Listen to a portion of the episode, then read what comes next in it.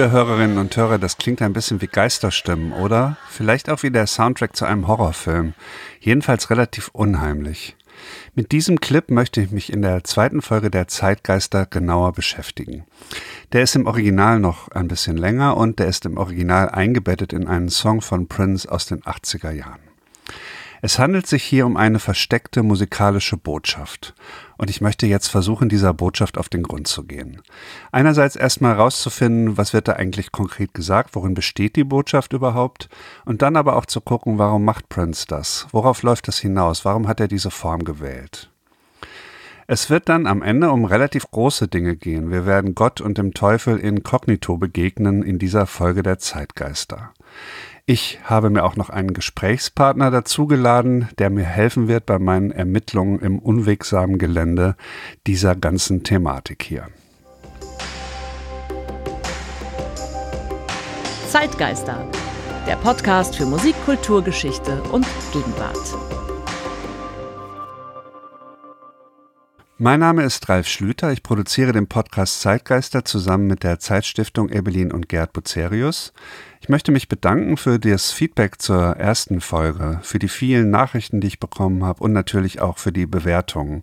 Die Bewertungen spielen eine ganz große Rolle dafür, dass der Podcast gefunden wird. Ich möchte euch also bitten, wenn euch diese zweite Folge hier gefällt, hinterlasst doch gerne ein paar Punkte. Die Idee von Zeitgeister ist ja, dass ich ausgehe von einem Song und dann gucke, was dahinter steckt und eine Geschichte erzähle über ein Thema der Gegenwart. Und diesmal gehen wir zurück in die 80er Jahre.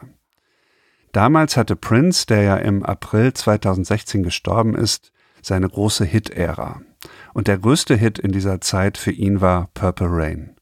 Wenn ich Purple Rain sage, dann spielen sich bestimmt in eurem Kopf sofort diese vier Akkorde ab und diese schleppende Melodie. Purple Rain war aber nicht nur der Titel eines Songs, es war auch der Titel eines Albums, das damals im Jahr 1984 erschienen ist. Und auf diesem Album gibt es ein ganz besonders direktes und unverblümtes Stück, das zugleich ganz verdreht und doppelbödig ist. Das trägt den harmlos lieben Titel Darling Nikki. Darling Nikki hat damals einen Skandal ausgelöst und das hängt mit dem Text zusammen. Der Erzähler des Songs schildert, wenn man das nett sagen will, eine erotische Begegnung. Er kommt in eine Hotellobby hinein und findet dort ein Mädchen vor, das offensichtlich öffentlich masturbiert mit einem Magazin, wie es heißt.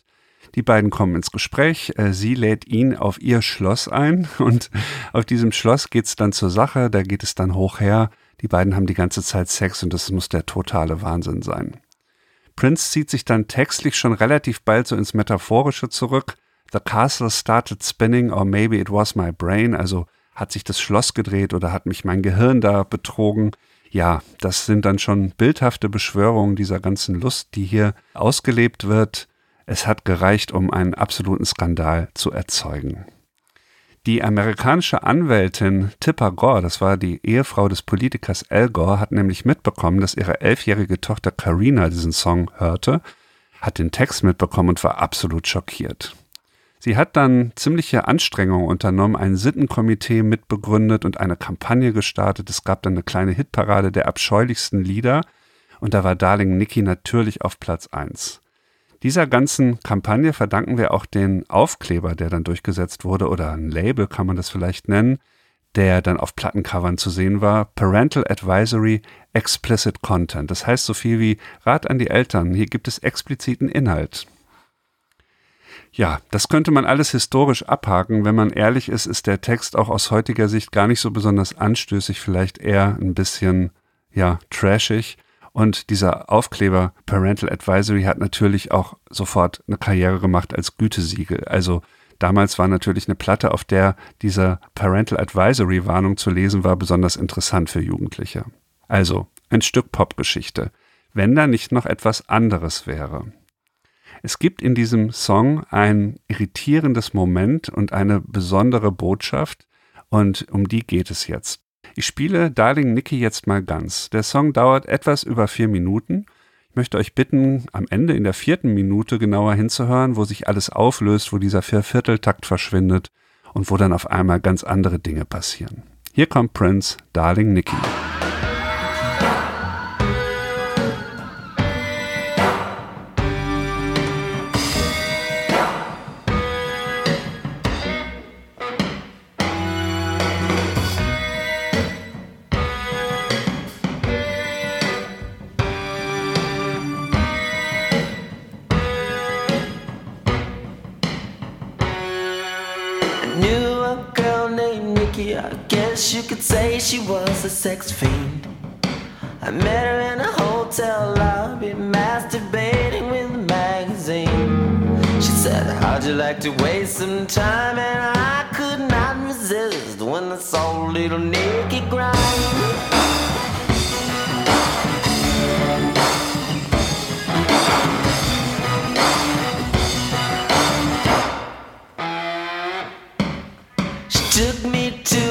Castle and I just couldn't believe my eyes.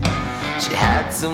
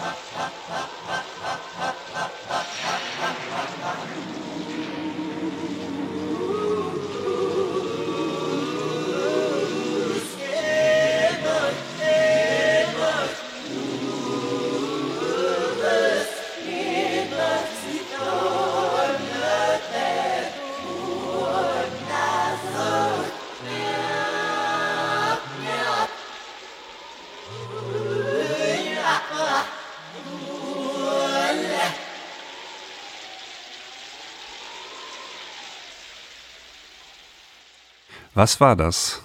Diese Passage klingt wirklich seltsam, wie Gesang aus einer völlig unbekannten Sprache. Es ist aber Gesang von Prince, eigentlich ganz normal, mit einigen Begleitstimmen, nur rückwärts gespielt. Man muss dieses Stück andersrum spielen und dann klingt es ganz normal, wie ganz normale Musik, nicht wie Geisterstimmen. Damals in den 80ern gab es ja auch noch Plattenspieler, es gab einige Modelle, mit denen konnte man den Teller einfach rückwärts drehen und dann hatte man die Botschaft. Ich mache das jetzt für euch mal hier, damit ihr das hört, wie es wirklich gemeint ist. Hier kommt der vierte Teil von Darling Nikki andersrum gespielt.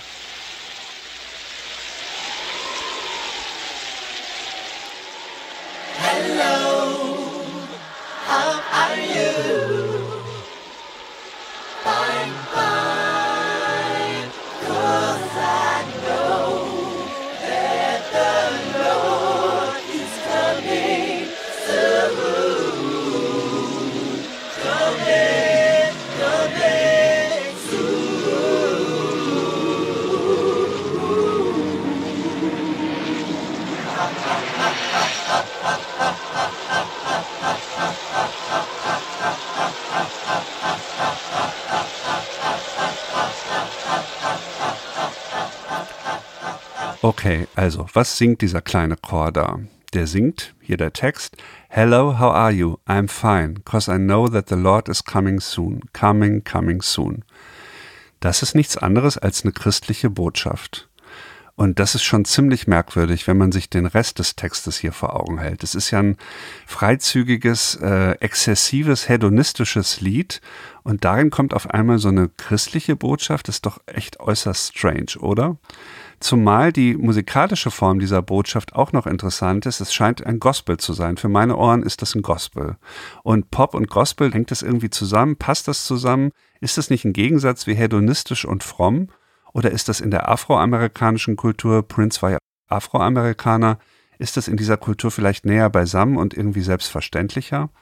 Das wäre so die erste Frage, die ich an Darling Nikki hätte und der ich jetzt mal nachgehen möchte. Also, es geht um Gospel. Und ich habe mir den Rat eines Experten gesucht, um der Frage nachzugehen, was Gospel eigentlich für Hintergründe hat und wie man Gospel hier vielleicht verstehen kann.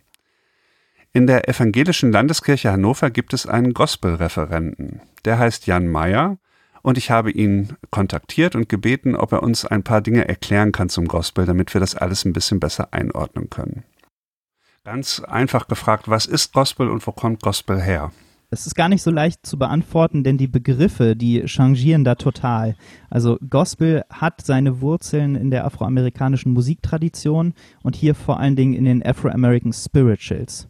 Das sind die Lieder, die unter dem unmittelbaren Eindruck der Sklaverei entstanden sind, also Lieder, die ähm, streng genommen vor allem bis 1865 ähm, gesungen wurden, also Lieder bis zum Ende des amerikanischen Bürgerkrieges und unter dem unmittelbaren Eindruck ähm, der Sklaverei.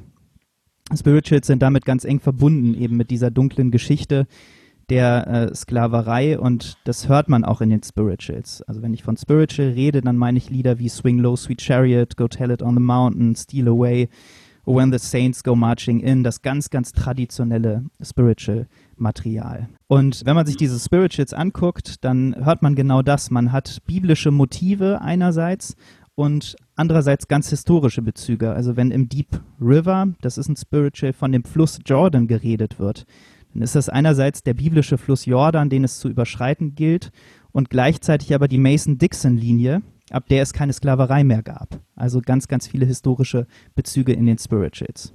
Gospel, das ist die Musik ab dem anfänglichen 20. Jahrhundert. Das heißt, das sind komponierte Gesänge von einzelnen ähm, Komponisten, Komponistinnen, die übrigens dann auch vermarktet wurden unter Urheberrechtsansprüchen, wohingegen Spirituals kollektives Gut sind, also überlieferte Vokaltradition sozusagen. Gospel ist eine Musik, die mittlerweile sehr populär ist, auch in Deutschland.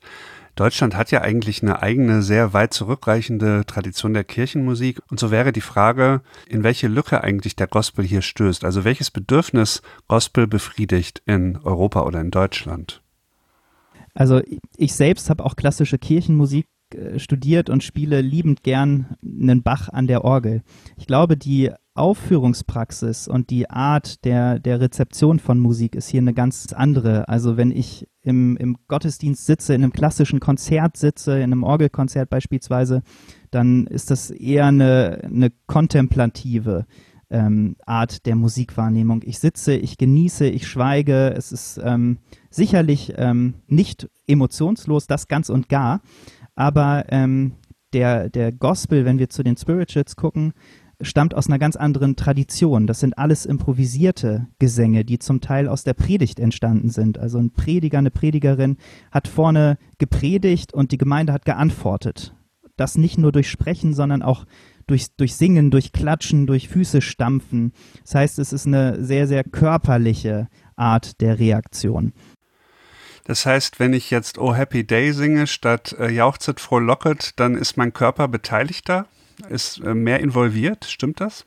Ja, das würde ich so erstmal nicht sagen, weil auch ein Jauchzit Frohlocket sollte eigentlich von einem Groove leben, sollte von der Körperlichkeit leben. Aber ich würde zu Jauchzit Frohlocket mich nicht trauen, aufzustehen und mitzugrooven, mitzuklatschen. Das äh, würde schräg wirken irgendwie, weil wir das so, weil wir eine gewisse Aufführungspraxis gewohnt sind. Bei Oh Happy Day hingegen würde es schräg wirken, wenn ich sitze und das Gesicht nicht verziehe. Mir ist ganz wichtig, gerade in diesem äh, Setting kulturelle Aneignung, dass klar ist, was für Musik wir singen. Ähm, andererseits muss man aufpassen, dass daraus keine Vorlesung entsteht, denn ähm, die Menschen wollen eben ein unmittelbares Ergriffensein durch diese Musik empfinden, erleben, spüren durch Singen im Stehen, durch Klatschen, durch einen Sidestep, also sich mit der Musik äh, bewegen, hingeben. Das sind schon alles, alles äh, Leitfiguren, die ganz wichtig sind für Gospelchöre und für die Sängerinnen und Sänger in Gospelchören. Also wenn es um Sinnlichkeit geht, wenn es um Ekstase geht, ist man ja auch nicht weit weg von Sexualität. Eine, eine, Erregung oder eine Ekstase, ob das jetzt eine sexuelle Ekstase ist oder eine musikalisch gruppenmäßige Singekstase, das hat Unterschiede, aber es hat auch Gemeinsamkeiten, oder? Emotionalität, Ekstase, all das sind ja, sind ja Entgrenzungserfahrungen. Also wir erleben, glaube ich, sowohl beim Sex als auch in der Religion können wir Entgrenzungserfahrungen erleben. Und das ist vielleicht etwas, was, was beides gemein hat. Nehmen wir mal an, es würden jetzt in, im, im Gospelgesang so eine Art erotisches Gefühl mitschwingen. Wäre das sozusagen nicht schlimm?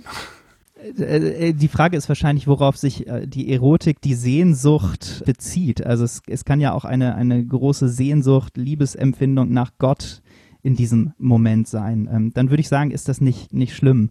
Vielleicht mal zurück zu den, zu den Wurzeln des, des Blues.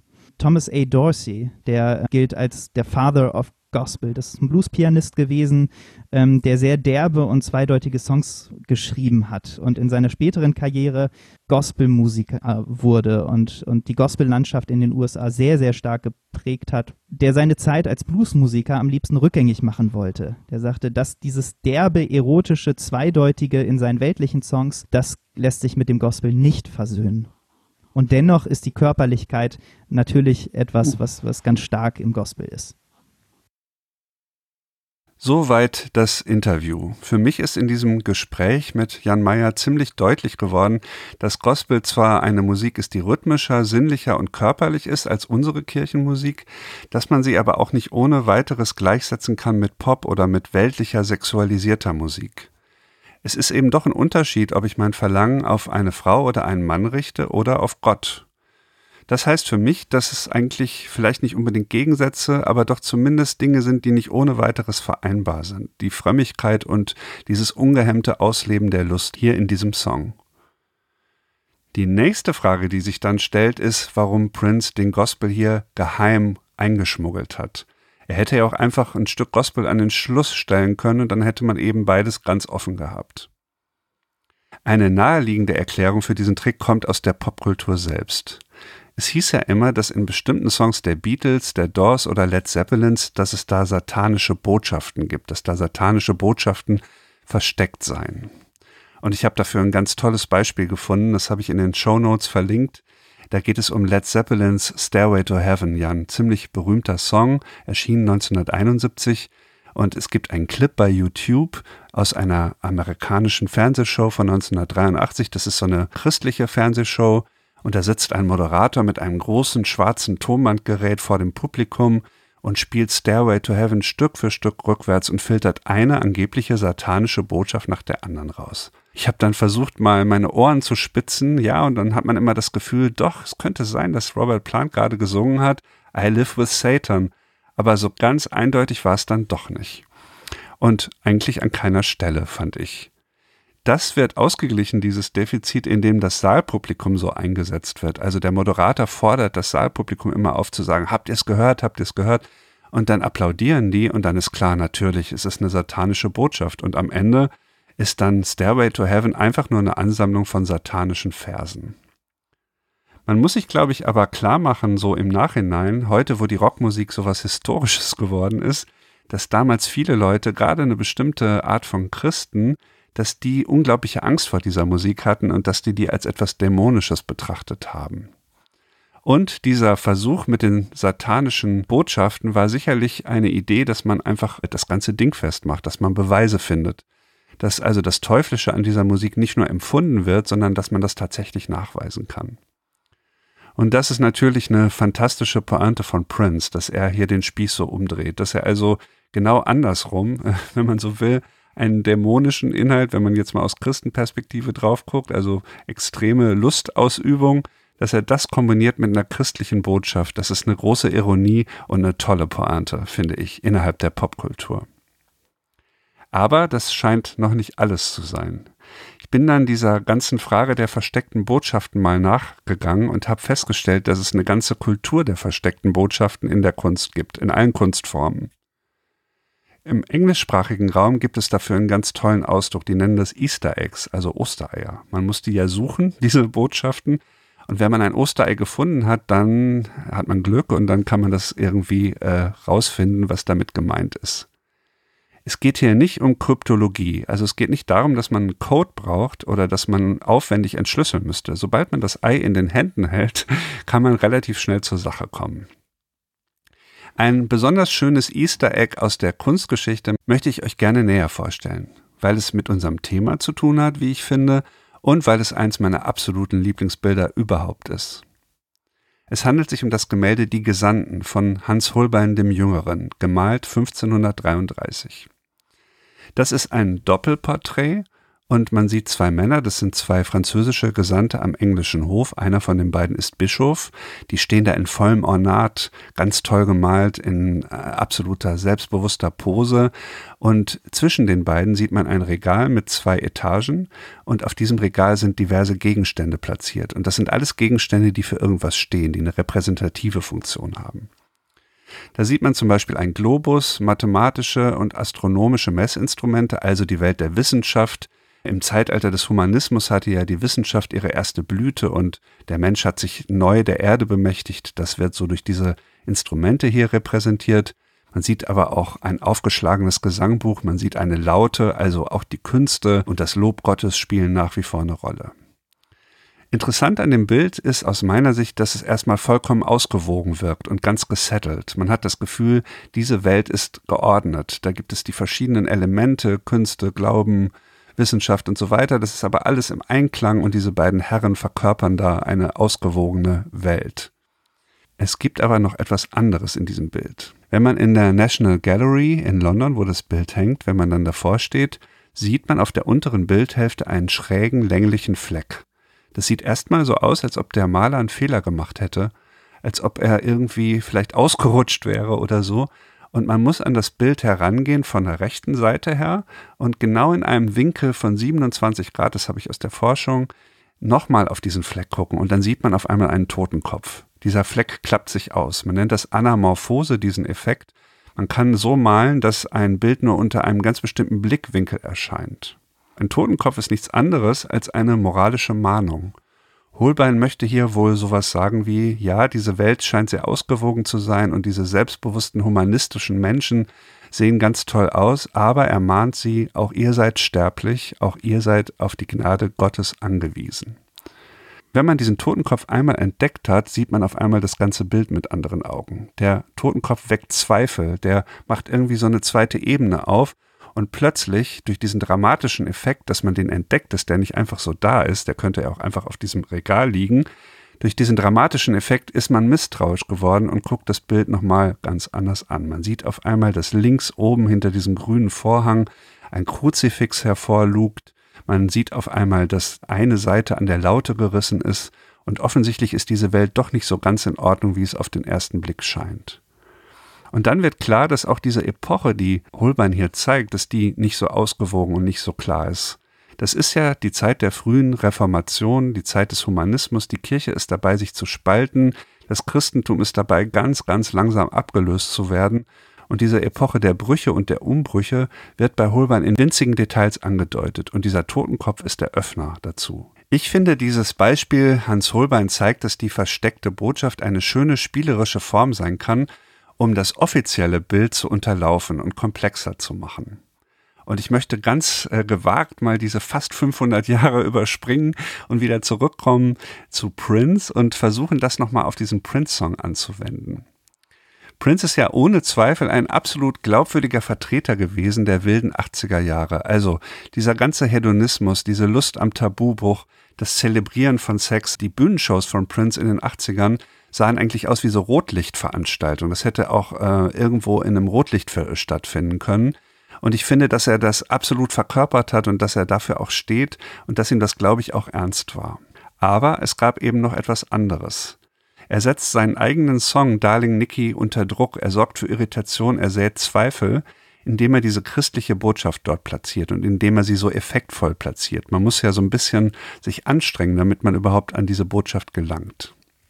In Darling Nikki steht beides nebeneinander, die Lust und der Glaube, und es ist nicht miteinander versöhnt und nicht miteinander vermittelt. In den Jahren nach Purple Rain hat Prince versucht, das noch zu tun, das also mehr zusammenzubringen. Er hat nach so etwas gesucht wie einer heiligen Lust. Es gibt zum Beispiel drei Jahre nach Purple Rain einen Song, der heißt Adore, und Adore ist eben die Beschwörung von einer Quelle, aus der alles kommt, der Glaube und die Lust. Ganz durchgehalten hat Prince das aber nicht. Er konnte das nicht ganz durchhalten. Jan Meyer, der Gospel-Experte, der hat mich nochmal darauf hingewiesen, dass Prince sich ja dann in den Nullerjahren den Zeugen Jehovas angeschlossen hat und dass er auch in der Folge dieser Entscheidung sich von früheren Exzessen distanziert hat. Darling Nikki wurde dann zum Beispiel für einige Jahre nicht mehr bei Live-Konzerten gespielt. Ich finde, dass diese Entwicklung von Prince, also diese Tatsache, dass er sich auch so entscheiden musste dann, dass es ein Licht wird auf die generelle Spannung, die es heute gibt zwischen Glauben und dem weltlichen, normalen Lebensstil, den wir ja eigentlich erstmal alle haben. Mit seiner tief eingebauten Abneigung gegen alles Sinnliche und Sexuelle erweist sich das Christentum doch immer wieder als erstaunlich hartnäckig. Man kommt da irgendwie nicht ganz drum rum, auch wenn moderne Menschen mit modernen Mitteln versuchen, das alles dann doch irgendwie zusammenzubringen. Wenn man sich den Weg von Prince zwischen Darling Nikki und den Zeugen Jehovas anguckt, dann kann man jedenfalls sagen, er hat es wirklich probiert und er ist in gewisser Weise daran gescheitert. Und aus dem Ausgang dieses Experiments kann man aus meiner Sicht viel darüber lernen, wie schwierig es ist, den modernen weltlichen Menschen mit dem gläubigen, mit dem frommen Menschen ganz in Einklang zu bringen. Das wäre das Ende unserer kleinen Untersuchung. Ich hoffe, ihr hattet Spaß dabei zuzuhören, mir zu folgen. Ich möchte mich bedanken bei Jan Meyer für das Gespräch, beim Team der Zeitstiftung und natürlich bei euch fürs Zuhören. In der nächsten Folge Nummer 3 der Zeitgeister geht es um einen Song von MIA, der heißt Bad Girls. Es geht um Frauen, die Autorennen fahren in der Wüste. Es geht um Feminismus im globalen Pop. Ich möchte auch nochmal aufmerksam machen auf die beiden anderen Podcasts der Zeitstiftung Menschenwürde, Menschenleben und Urban Change. Jetzt verabschiede ich mich. Am Mikrofon war Ralf Schlüter. Bis zum nächsten Mal. Tschüss. Zeitgeister, der Podcast für Musik, Kultur, Geschichte und Gegenwart.